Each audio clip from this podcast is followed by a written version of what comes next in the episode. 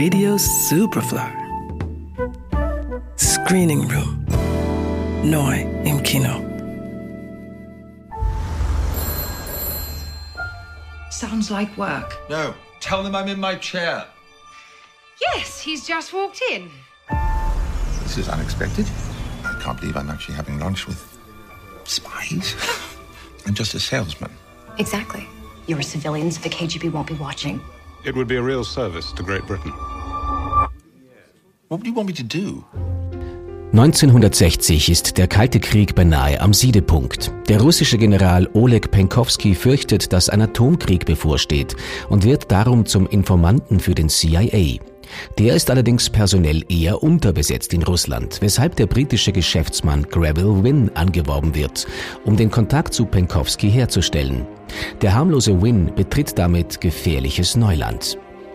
Als Nikita Khrushchev 1958 den Vorsitz der Kommunistischen Partei übernimmt, wird Penkovsky unruhig. Denn er sieht in ihm einen unberechenbaren Choleriker, in dessen Händen Atomwaffen eine Gefahr für die ganze Welt darstellen. Die einzige Möglichkeit, die er sieht, diese Gefahr abzuwenden, ist, die westlichen Geheimdienste über das Atomprogramm der Russen zu informieren. Der unbedarfte Win dagegen ist alles andere als überzeugt, der Richtige für den Auftrag zu sein. Doch die Argumente des Geheimdiensts sind überzeugend. I'm here to open a door to the top manufacturers in the West. Will I be putting myself in danger? If this mission was the least bit dangerous, you really are the last man we'd send. Make sure you wear it while you're in Moscow. What does this do? Shoot poison darts? Widerwillig nimmt Wynn seine Arbeit als Informant auf. Die Tarnung als Handelsvertreter scheint perfekt, doch wie gefährlich die Arbeit wirklich ist, macht ihm erst die Einschulung durch Penkovsky klar. Everyone you meet, assume they're KGB. Every Russian is an eye of the state. You'll just be a courier. Just a career for Russian secrets.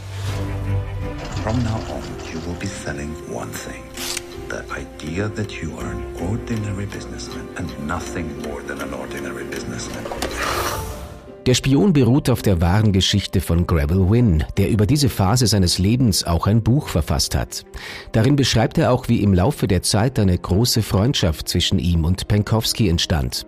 Außerdem sei Penkovsky für den Westen wohl der wertvollste Agent aller Zeiten geworden, der nicht nur über 300 Geheimagenten der Sowjetunion aufgedeckt, sondern vor allem Einzelheiten zu russischen Raketenstützpunkten geliefert habe.